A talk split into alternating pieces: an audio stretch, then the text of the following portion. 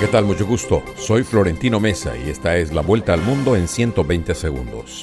Al menos 10 policías murieron y 12 resultaron heridos cuando un atacante suicida montado en una motocicleta embistió un camión policial en el inestable suroeste de Pakistán en uno de los peores ataques contra las fuerzas de seguridad en los últimos meses. Las fuerzas de Rusia controlan ya los flancos norte, sur y este en torno a la ciudad ucraniana de Bakhmut y pese a la destrucción de dos puentes importantes de acceso a la urbe, Ucrania mantiene la defensa.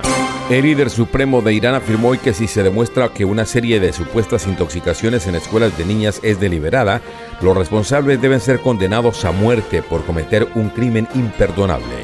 Los países miembros de la ONU alcanzaron el fin de semana un acuerdo para crear el primer Tratado Internacional de Protección de Alta Mar, destinado a contrarrestar las amenazas que pesan en ecosistemas vitales para la humanidad.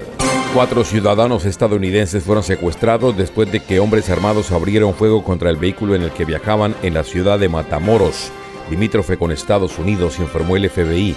Mientras tanto, un comando armado asesinó a tiros a un funcionario del Congreso del Estado mexicano de Veracruz y a su hijo de 7 años, mientras que su esposa quedó gravemente herida.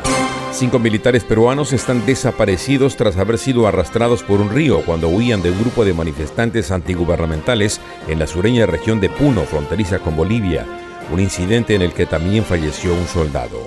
La Organización de Estados Americanos OEA pidió respeto a la estabilidad de los periodos constitucionales en Ecuador, después de que la Asamblea Nacional recomendó enjuiciar políticamente al presidente ecuatoriano Guillermo Lazo. El gobierno del presidente Nicolás Maduro conmemoró ayer el décimo aniversario del fallecimiento de Hugo Chávez, cuyo mandato de más de 14 años en Venezuela fue truncado por un cáncer que lo aquejó desde mediados de 2011. Esta fue la vuelta al mundo en 120 segundos. La tienda express.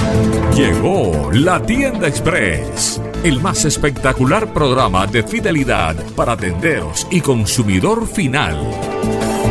La tienda express. Módulo de mercadeo y radio promocional que se comunica con los tenderos a través de la radio.